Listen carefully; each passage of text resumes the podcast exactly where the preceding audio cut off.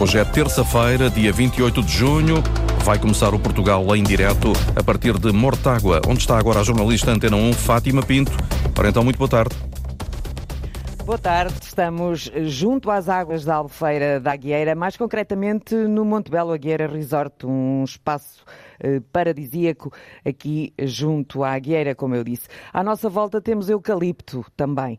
Para muitos uma espécie maldita, para outros o ouro verde. Cerca de 85% do município é floresta, monocultura de eucalipto, cria postos de trabalho, desenvolve a economia, gera rendimentos aos proprietários e família famílias e suporta um mercado de trabalho apoiado nas fileiras florestais, desde a produção à exploração até às indústrias do papel, dos aglomerados, da serração, da biomassa e das energias.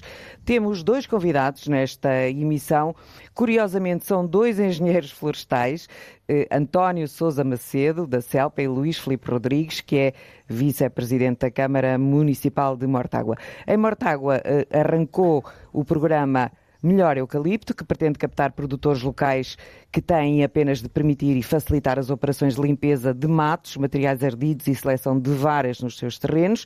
A CELP, a Associação da Indústria Papeleira, reúne 14 empresas industriais e florestais da Altri, DS Smith, Renova e Navigator. Juntas produzem 100% da pasta de fibra virgem nacional e cerca de 90% de todo o papel e cartão. As associadas da CELPA gerem de forma direta 193 mil hectares de floresta. Em Mortágua estão a ser recuperados 600 hectares, financiados por este organismo, que, derão, que deverão abranger cerca de 1.200 proprietários. A recuperação deve estar concluída eh, era suposto no início do verão ou no início do outono, já vamos saber. António Sousa Macedo, boa tarde, obrigado por estar aqui connosco neste local no Portugal em Direto. O senhor é coordenador dos programas operacionais da CELPA. Como é que está a correr este programa, projeto? Eh, como é que lhe quer chamar? Boa tarde, Fátima. Antes de mais, agradecer o seu convite. Saudar também aqui o meu colega Luís Felipe e saudar todos os ouvintes. Não, olha, é com grande entusiasmo que falo destes projetos. Eh, uma pequena correção só. O projeto do Eucalipto, e para enquadrar, não nasceu em Mortágua. É um projeto que, alguns em 2015, nasceu muito com a intenção de um eixo que foi o eixo de divulgação e de comunicação, uhum. onde, no fundo, o conhecimento existente nas empresas estaria disponível para ser transposto para as entidades públicas e privadas, no fundo para o setor, um conhecimento acumulado de investigação e desenvolvimento, e daí que tenha, num primeiro momento, num eixo de comunicação desenvolvido e desafio os ouvintes mais interessados a irem ao site da CELPA e verem 19 pequenos filmes com dois minutos, uhum. onde toda a civicultura do eucalipto está lá explanada com uma linguagem fácil e acessível. Percebeu-se mais tarde que costumo usar esta expressão, palavras levas ao vento, isto é, conhecimento só por si não faz obra, era preciso fazer obra no terreno. E nasceu uma dimensão do qual eu sou responsável, que são os programas operacionais, dos quais, ainda antes de falar de Mortágua, aquele que tem mais tempo e que está agora a terminar uma quarta campanha é um programa que chamamos Limpa Eduba e que tem números já impactantes ao nível do país, porque temos 48 mil hectares intervencionados no país, beneficiando cerca de 5.500 proprietários, num minifúndio, num programa simples e sem burocracia que tem tido uma adesão incrível. É um programa plurianual para continuar uhum. e, portanto, dá uma satisfação enorme. Há bocado dizia em off à Fátima uma expressão que também uso muito, que é o dito e feito, uhum. foi o que termos anunciado que íamos fazer isso e concretizámos e estamos a concretizar, porque isso não é para parar. Uh, Senhor Engenheiro, as pessoas que nos estão a ouvir neste momento estão a dizer assim: este programa começou em 2015, uh, melhor eucalipto. Algumas delas estarão certamente a questionar: será que é possível termos o melhor eucalipto? E estão também a perguntar: então porquê é que isto ardeu tudo em 2017? Ah, isso por várias razões, mas vamos explicar o melhor eucalipto. O melhor eucalipto é uh, uma resposta que faz todo o sentido. Eu dizia que não era só eucalipto, devia fazer sentido melhor floresta. O mesmo problema tem outras espécies que não o eucalipto. O que é que eu quero dizer com isto? A produtividade média do eucalipto no país, muitas vezes por mais práticas florestais, é muito baixa. Uhum. Faz todo o sentido aplicar o conhecimento que existe nessa parte. E onde às vezes existe, sei lá, uma produtividade de 50, uma produção de 50 uhum. metros cúbicos, podia estar a produzir 100. E não está porquê? Por razões de abandono e por razões de más práticas. E, portanto, o melhor eucalipto foi uma forma encontrada de ajudar as pessoas, ajudar às vezes alguns técnicos e até, e todos os stakeholders, a fazer bem as coisas. Fazer bem as coisas resulta. Fazer as boas coisas é incorporar na gestão florestal também o tema da defesa da floresta contra incêndios, está a ver? Uhum. E, portanto, é um projeto que faz sentido nessa dimensão, mas percebemos que era preciso ir um bocadinho mais longe, porque há razões óbvias que têm a ver com a rentabilidade da floresta, Sim. senso geral, uhum. mas também do eucalipto também sociologicamente o país está a mudar, profundamente, desde que eu comecei a minha atividade. Já vamos falar disso, se, okay. se me permite interrompê-lo. Uh, queria fazer aqui uma pergunta também ao Luís Filipe Rodrigues, que além de vice-presidente da Câmara Municipal, que além, uh, neste momento é o cargo e é por isso que está aqui, é também um homem do terreno, é bombeiro, é engenheiro florestal, Uh, talvez conhecedor como ninguém de, destas questões que, que afetaram o Conselho. Uh, a primeira pergunta que eu tinha aqui era para lhe fazer era perguntar-lhe se, se, o Conselho já recuperou, porque estes incêndios de 2017 deixaram muitas marcas nas pessoas e no território, mas antes de irmos ao território, as pessoas recuperaram psicologicamente do, do que viram naquelas noites e dias? Boa tarde, Fátima, e antes de mais também agradecer o convite para estar aqui presente neste programa. Uh, cumprimentar também, retribuir ao meu colega António Sousa por estar aqui, um bom conhecedor do nosso território, das nossas gentes, uh, daquilo que é a fileira florestal e, e, da gestão do património florestal de Portugal. Um, indo direto àquilo que me perguntou, é difícil, é difícil eh, para as pessoas esquecerem aquilo que passaram, esquecerem uh, aquela ferida que foi aberta naquela noite de 15 de outubro de 2017. Uh, felizmente no Mort em Mortágua não se perderam vidas diretamente com o incêndio, com o passagem do incêndio, uh, mas muito património edificado e património ambiental e florestal foi perdido. E como é evidente, todas esse, essas feridas custam a, a, a sarar.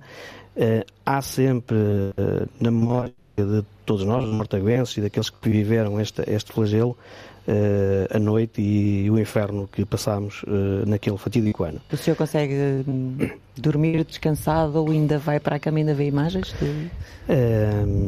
é um misto.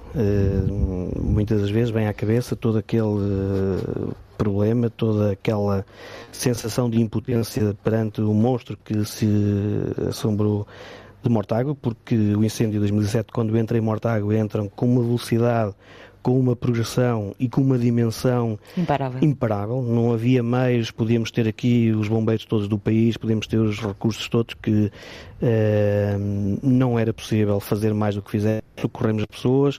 Uh, colocámos meios onde era possível e em todas as localidades para uh, poder salvaguardar aquilo que é mais importante, a vida humana e depois o património. Uh, e de facto, ainda algumas noites vamos adormecendo a pensar nisto, no que aconteceu. De qualquer forma, uh, o tempo, o investimento, a perseverança dos mortaguenses e a vontade de uh, tratar do património que tem, tanto ambiental como, como florestal, vai uh, esvanecendo esta, esta, esta sensação de dor e aquela, aquele baixar de braços que aconteceu eh, inicialmente vai-se conseguindo ultrapassar com aquilo que é o nosso esforço. É a questão da resiliência também, não da é? Da resiliência. Já vamos falar dela.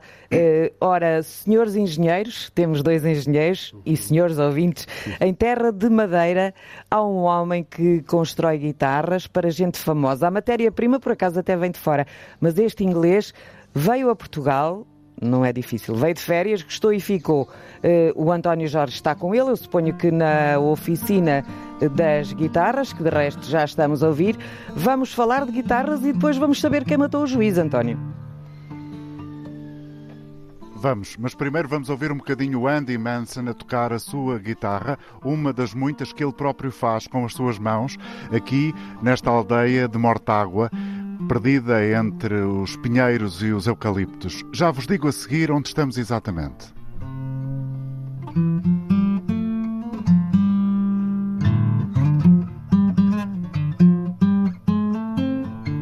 Andy, que canção é essa? Que música estás a tocar? Olá. This, Qual é a música? What is the song? um, um, um, a song, uh, my song. Uma canção que o próprio Andy compôs. O Andy tem 73 anos, é inglês, está há mais de 10 a viver aqui nesta aldeia de Mortágua. Estamos na Ribeira. E neste momento, o cenário que eu posso descrever é este. Eu e o Pedro Emanuel, que já vos vou apresentar a seguir, e o Jaime Antunes, o técnico da Antena 1, estamos os três sentados no chão de um sótão. E o Andy está sentado numa cadeira com a sua guitarra uh, a tiracolo e está uh, a tentar explicar-nos a história dele. Porquê é que estamos aqui neste sótão tão confortável desta aldeia uh, de Mortágua? Por uma razão muito simples que tem a ver com a tecnologia e a capacidade de levar esta qualidade de som até aos ouvintes da Antena 1. Porque é aqui que conseguimos ter rede de qualidade. O Andy veio connosco aqui para o sótão da casa dele, a casa onde ele vive há mais de 11 anos, para nos contar um pouco da sua história. Ele não fala muito bem português, portanto vai fazer uma mistura entre o português e a sua língua nativa, o inglês. Ele é juntamente com a mulher, um recém-habitante desta aldeia de Mortágua, mas mesmo assim já passaram 10 anos, e foi aqui que continuou a desenvolver a sua atividade, a de luthier, que pode ser traduzido para a ideia de construtor de guitarras. E é ele que as faz com as suas próprias mãos, aqui, como disseste, Fátima, numa oficina. E, Andy, tens clientes famosos. Very important uh, uh, music uh, uh personalities buy your guitars.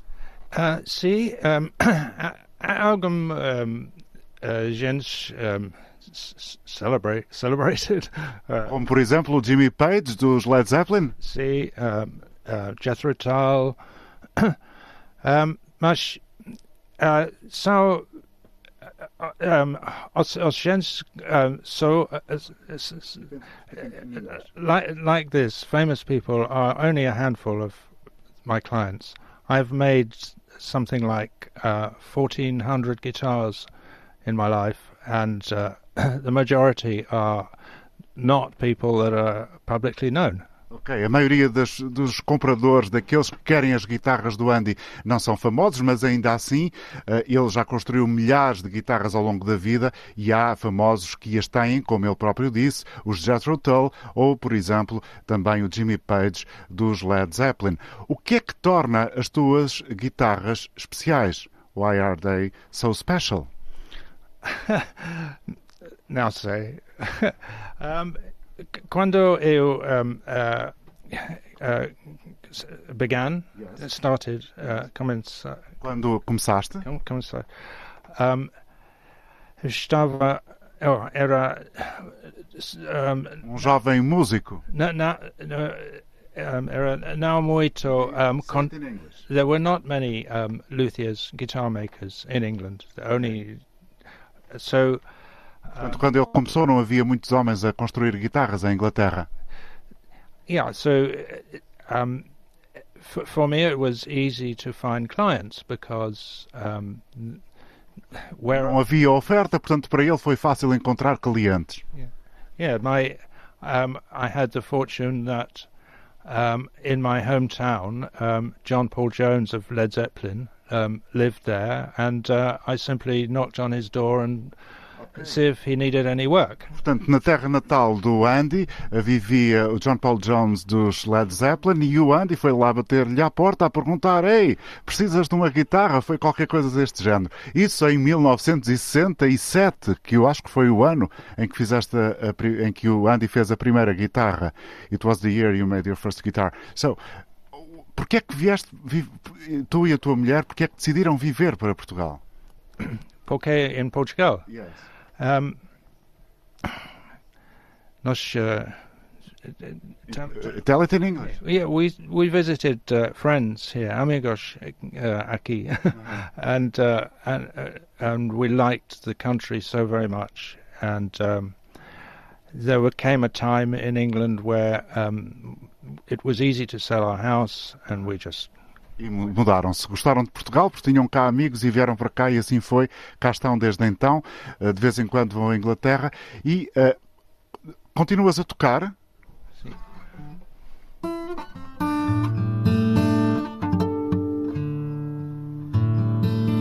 Enquanto o Andy vai tocando aqui, vamos tendo este som de fundo da guitarra dele, eu vou apresentar-vos o Pedro Emanuel. O Pedro Emanuel dos Santos Fernandes. Olá, Pedro. Obrigado por teres aceitado estar também aqui sentado à chinês, com as perninhas à chinês, como se diz no, no sótão do Andy, para nos falares de uma história que é de Mortágua, uma história que está contada num livro de banda desenhada. Portanto, vamos eh, misturar aqui à hora do almoço estes dois condimentos, estes dois ingredientes fundamentais.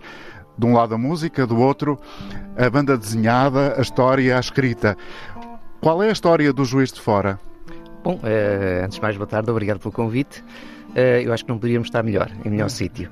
Uh, a história do, do, Juiz de Fora, de Mortaga, é uma história conhecida. Eu conhecia a história leve, levemente uh, e quando me foi feito esse desafio de construir esta história, eu tive que aprofundar uh, o conhecimento que, que, já tinha dela. E a história qual é? Brevemente. A história, a história remonta à Idade Média? Remonta à Idade Média, mas existem duas versões e são essas duas versões que eu apresento no, na banda desenhada. a partir, digamos, de um estudo que foi feito pelo Dr. José Assis e Santos. Uh, e ela, em muitos, em traços muito, muito gerais e sucintos, diz o seguinte: portanto, uh, na Idade Média veio para Mortágua um juiz de fora, era de fora porque era um delegado do, do Régio, e portanto veio administrar a justiça. O que acontece é que essa justiça era uh, administrada de forma pouco própria. Uh, e uh, a opressão, o sentido de opressão, o sentido de injustiça que era sentido pelos populares, uh, obrigou-os a revoltarem-se. E, portanto, houve uma noite em que o sino, o sino tocou a rebate e perseguiram uh, o dito juiz, cansados das, uh, das ofensas até que, que, que, eram, de que eram alvo. Perseguiram o juiz, uh, encontraram-no e perseguiram-no e conseguiram apanhá-lo e, e, eliminaram a fonte, digamos assim. A raiz do mal. Exatamente. E houve aqui, digamos, um uma, um, algo combinado, que foi, eh, eles saberiam, a população saberia que seria alvo de, de inquérito por parte das entidades régias e uh, o que aconteceu é que uh, quem matou o juiz foi Mortágua. E, portanto, uh, digamos assim, não havia uma pessoa responsável por, por aquele delito, Uh, e quando foram questionados, cada um dizia que era Mortágua. Quem matou o juiz foi uh, Mortágua. E assim se perpetuou a lenda de que foi Mortágua que matou o juiz de fora. Exatamente, foi, foi isso mesmo. E o que eu queria saber agora, Pedro, é como é que começou e como é que se desenvolveu este gosto pelo desenho, pelo traço, pela banda desenhada? Bom, a minha formação de base não, é, não tem nada a ver com. É em filosofia. É em filosofia, exatamente. Mas uh, este, este gosto é prévio à própria filosofia uh, e, portanto, a filosofia foi algo que eu descobri mais tarde. A ilustração uh, e o desenho e a pintura é algo que eu cultivo desde os meus. da minha tenra idade, digamos assim, e que, evoluindo no tempo, surgiu por um mero acaso fazer uma, uma, banda, uma primeira banda desenhada que, que pertenceu ao Conselho do de Penedono, depois, entretanto, fiz outras e esta foi a última que, que, que eu fiz. E este caminho foi um caminho de, de, descoberta, de evolução, de descoberta, até porque eu creio que a, a banda desenhada que resultou melhor até foi a de Mortágua, inclusivamente.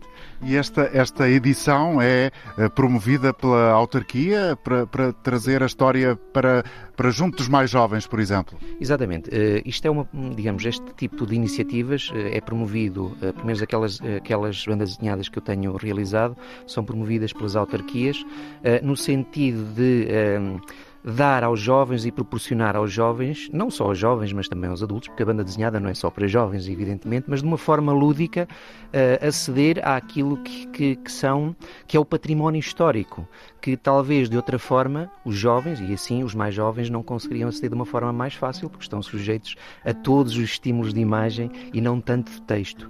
E, portanto, uh, uma banda desenhada ali é isto mesmo, que é o texto uh, e, por outro lado, também uh, a imagem e pode, no fundo, também constituir-se como uma ferramenta didática e pedagógica, até inclusivamente no ensino. Uh, e Mortágua não é exceção, evidentemente. Muito obrigado, Pedro. E é com a música que sai desta guitarra do Andy Mason que vamos escutar um bocadinho mais. E vamos fruir este momento absolutamente raro de ter aqui um homem eh, de 73 anos que faz guitarras como profissão, é luthier, constrói guitarras à mão com madeira que vem de fora, como de resto já foi sublinhado neste programa, e que tem clientes, a maioria que ninguém conhece, mas também tem clientes muito famosos. Viemos encontrá-lo para o ouvir tocar e também falar um pouco no sótão da sua casa, numa aldeia perdida, entre aspas, no meio uh, do Conselho de Mortágua. É com ele que vamos ficar mais uns instantes com esta música que vai chegar certamente até à barragem da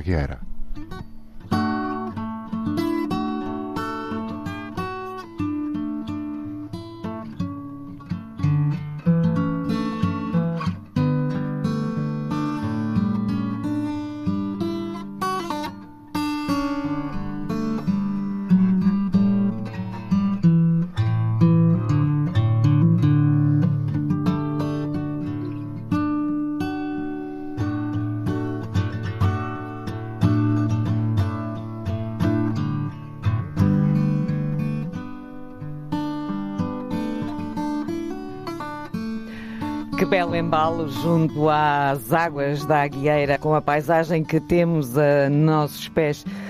Perfeito, esta imagem que o António Jorge e os seus convidados acaba de transmitir ou acabam de transmitir para o Portugal em direto. Ora, e vamos tocar o sino arrebate. Uh, há pouco o Pedro Emanuel falava disso numa, numa história que fica entre a lenda e a tradição. Tocamos o sino arrebate com os nossos uh, convidados, dois engenheiros florestais, se calhar para falar da falta de informação, má informação sobre o eucalipto, querem desmontar as ideias. Senhor eh, Engenheiro uh, António Sousa Macedo, o senhor foi Diretor-Geral das Florestas há uns anos. Sim, verdade. Foi. Conseguiu, conseguiu o dito e feito? Não, o, o dito e feito não? na Direção-Geral das Florestas não consegui. de facto, foi uma, foi uma grande experiência. Uhum. Eu vinha do setor privado, fui com muita liberdade e muito. Achava que o mundo se muda isso era Rufia, era mais jovem, ela há uns anos. E... Sim, mas também se calhar tinha mais receio de dizer as coisas que hoje não tem. Não, acho que a idade traz mais sabedoria, liberdade e era menos hoje, filtros. Era hoje que devia ser mas, diretor-geral é das florestas? Não é por isso. É hoje que devia ser diretor-geral das florestas ou estar ligado a... Não, eu, eu, sou feliz como está, acho que há um tempo para tudo, a água só passa uma vez por baixo da mesma ponte. Acho que há jovens, há capacidade, não distingue o privado do público, vou dizer, uhum. não tem diferença na qualidade dos técnicos. Há, de facto, ferramentas no privado que ajudam a tornar coisas no público impossível. Olha, a própria, estes próprios programas que estamos aqui a falar, uhum. a simplicidade e a sem burocracia é grande parte do êxito uhum. daquilo com que começámos a nossa conversa. Isto na administração é impossível. Portanto, eu na administração tinha muitos planos e pouca obra e muita dificuldade, nem falo disso. Uhum. Mas eu queria só fazer aqui um, um breakzinho, porque queria, queria dar os parabéns ao Andy pela música, achei uma delícia a música. Uhum. E portanto, parabéns e foi um gosto tirar. Voltando então. Sim. Eu, eu, tenho uma imagem na minha cabeça de, de há uns anos, logo depois de 2017, o Presidente da República andou a visitar as áreas ardidas. Uh, eu acompanhei essa visita e ele andou a arrancar eucaliptos, lembra-se? O que se calhar eu próprio também o podia fazer. É o que devemos fazer. Não é propriamente Os dito rebentos, assim. Aquelas Acho... rebentações, aquela regeneração. Achei que Luís Filipe, se quiser entrar na conversa, Mas eu, fazemos... eu não respondi, não quero ter o tempo ao Luís Filipe, deixou um grande desafio. Mas eu acho que está aqui uma grande confusão instalada. Quer dizer, então eh, esclareça-nos. Uh, há bocado falávamos um bocadinho disso. Eu não contesto as legitimidades políticas. Acho que isso faz sentido. Uhum. E até posso nem gostar delas. Estamos sujeitos a, sujeitos a elas também, e acho muito é? bem. Agora, quando se mistura as questões de espécie a questões de fundamentação técnica ou científica, enquanto engenheiro, enquanto que aquilo que aprendi na escola, na universidade, uhum. faz uma grande confusão e fica ali um grande embrulho. E no final do dia, as pessoas estão confusas. Portanto, acho que é muito importante clarificar, era mesmo desejável, separar essa legitimidade política e as políticas daquilo que é as questões de espécie. O eucalipto é uma espécie tal como o sobreiro o pinheiro e tantas outras postas nos seus sítios e bem geridas, nada tem contra. Acredita mesmo nisso? Acredito, não, tenho a mesma convicção. Olha, que eu já levo aqui uns anos disto. eu acabei o curso em 1985, passei por uma atividade já longa, com responsabilidades, e não, e sei que isso. até, deixa-me dizer, que há eucalipto mal posto. Pronto. Mas também lhe digo que há sobreio mal posto, também lhe digo que há pinho mal posto, também lhe digo que há milho mal posto.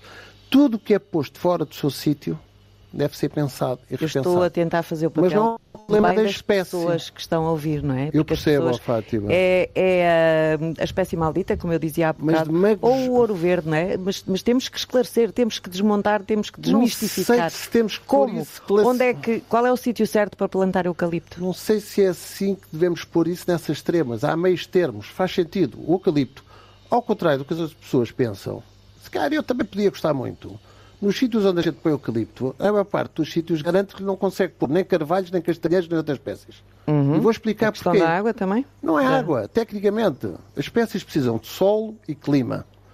Nos sítios a nós, muitas vezes, são solos esqueléticos que é só pedra.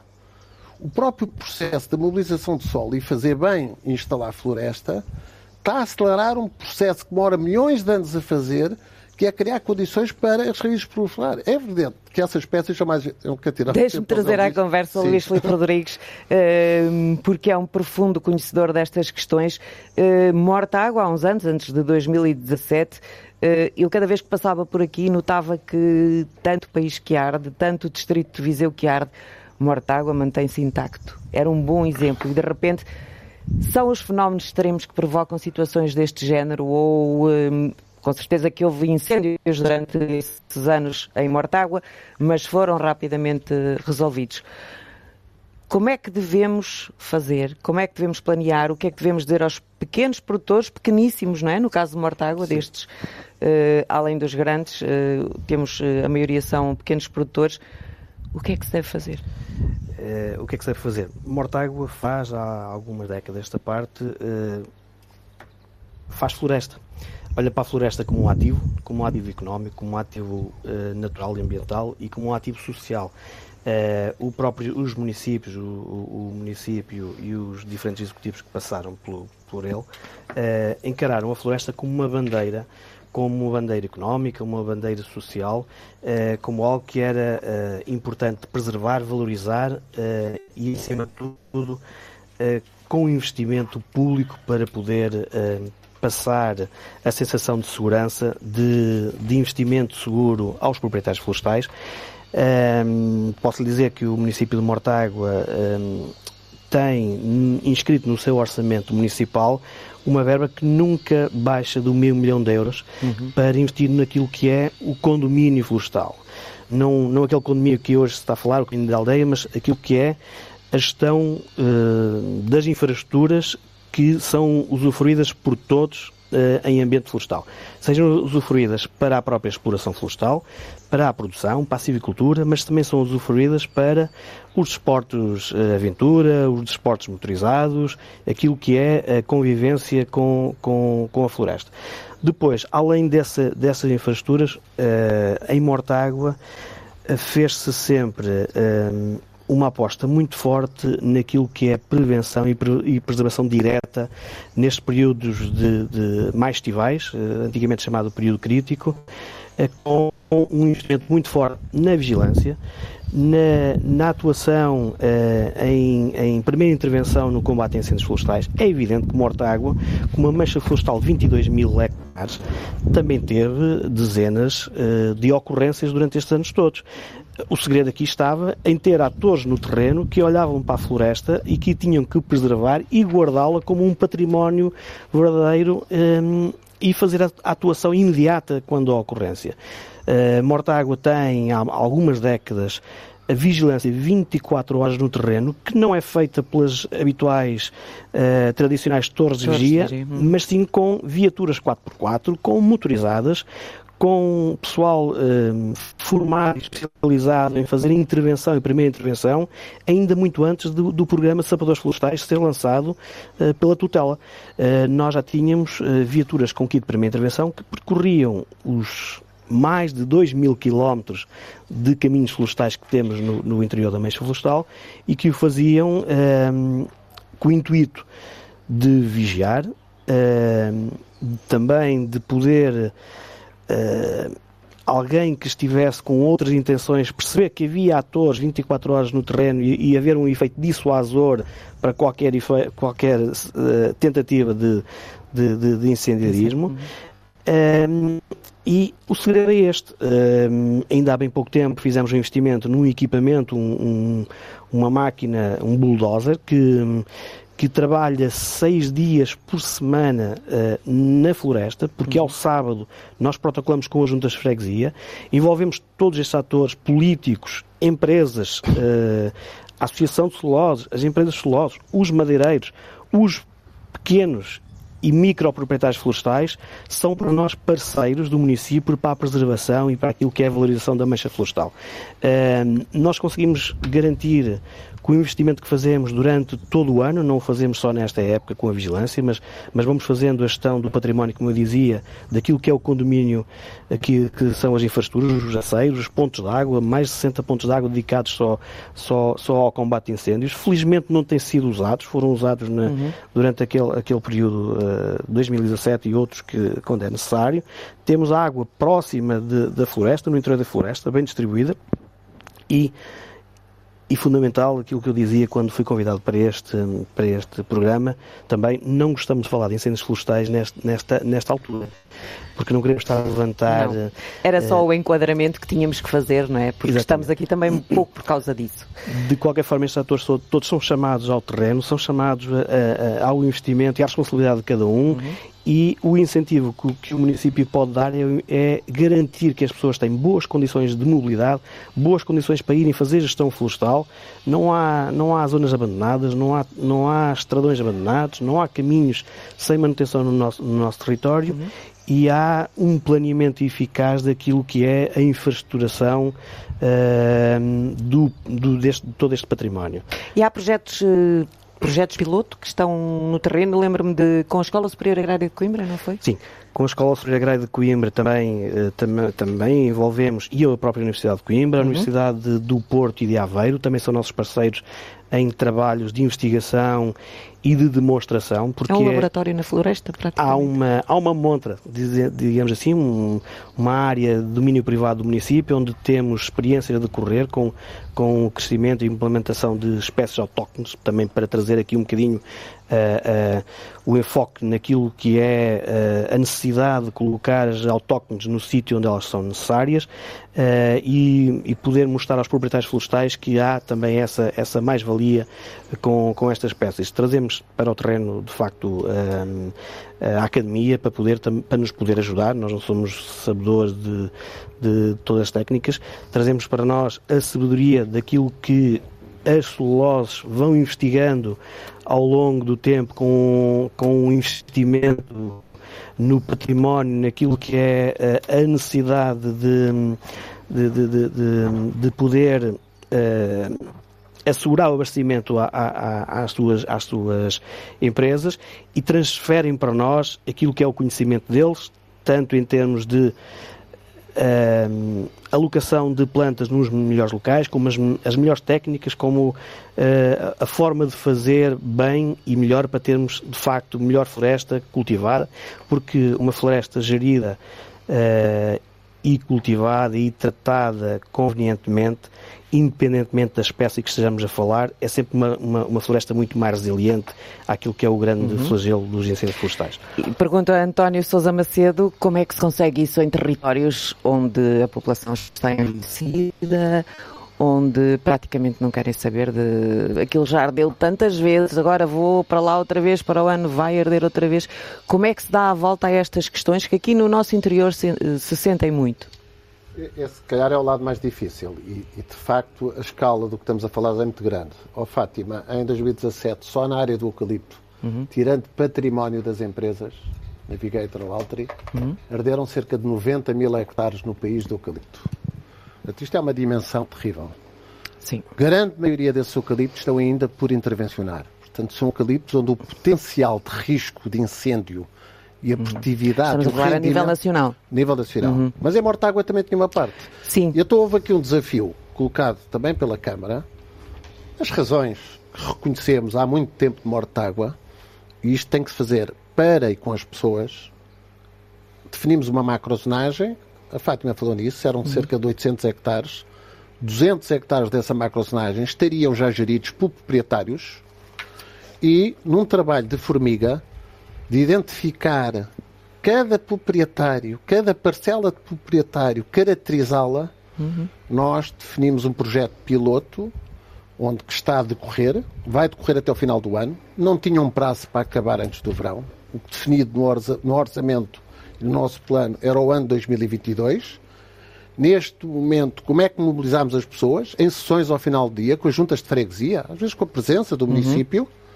As pessoas, algumas que ao princípio desconfiadas, o que é isto, o que é que está aqui em troca, garanto-lhe, esse é o lado difícil. Sim, sim. Uh, ultrapassaram isso, porque quando começámos a obra e ninguém foi pedir nada, e fizemos uma obra notável, e eu acho que isto de falar é... A questão é se eu tenho um terreno e ele está cheio de pedaços de árvores queimadas não, e precisa de ser que é uma selva, uma selva autêntica Pronto, mas que estava... há quem vá lá e não cobre nada por isso, não é?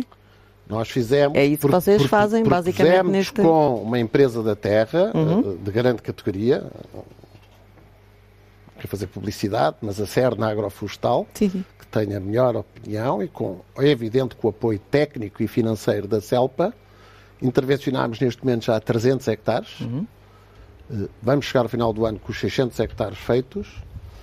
Neste momento, disse há bocado o número de 1.200, não sei se são 1.200, mas são muitos beneficiários. Neste momento já estão mais de 170 e tal proprietários beneficiados e uh, uma área que era improdutiva e que potencialmente iria arder é hoje uma área altamente produtiva e que vai proporcionar rendimento e em toda a cadeia de valor não há ninguém que não ganhe. Se não me engano, foi o... país. Uhum.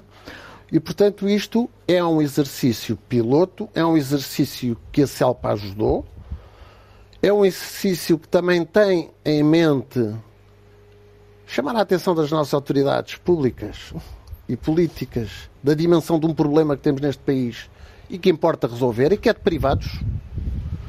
Não há aqui outro interesse. A Celpa aqui, a Madeira, os proprietários vão depois vendê-la no mercado a quem entenderem. E as nossas entidades públicas e nós achamos... institucionais não estão a olhar da forma correta para...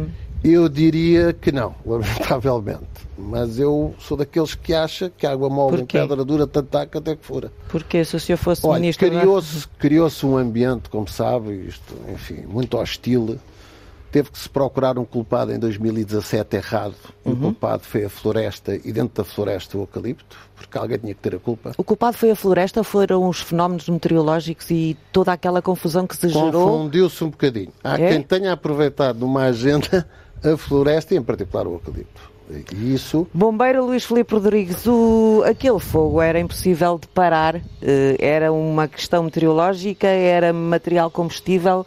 O que é que se passou mesmo? eu não queria falar, o senhor não queria falar, mas vamos ter que falar. É, caímos sempre na, neste, neste assunto. Era um incêndio de facto que era incompatível. Uh, Mas com, porquê? Com as dimensões que. Condições uh, climatéricas extremas, com a dimensão que ele uh, ganhou, uhum. com a velocidade de progressão, com os ventos, com as temperaturas, com o, o a umidade, com a, a, a, disponibilidade dos combustíveis, todos eles, para, para arderem hum, fruto daquela seca extrema, prolongada, e depois daqueles ventos de, daqueles, daqueles dias, uhum. uh, era impossível fazer, fazer parar eh, um incêndio daquela dimensão.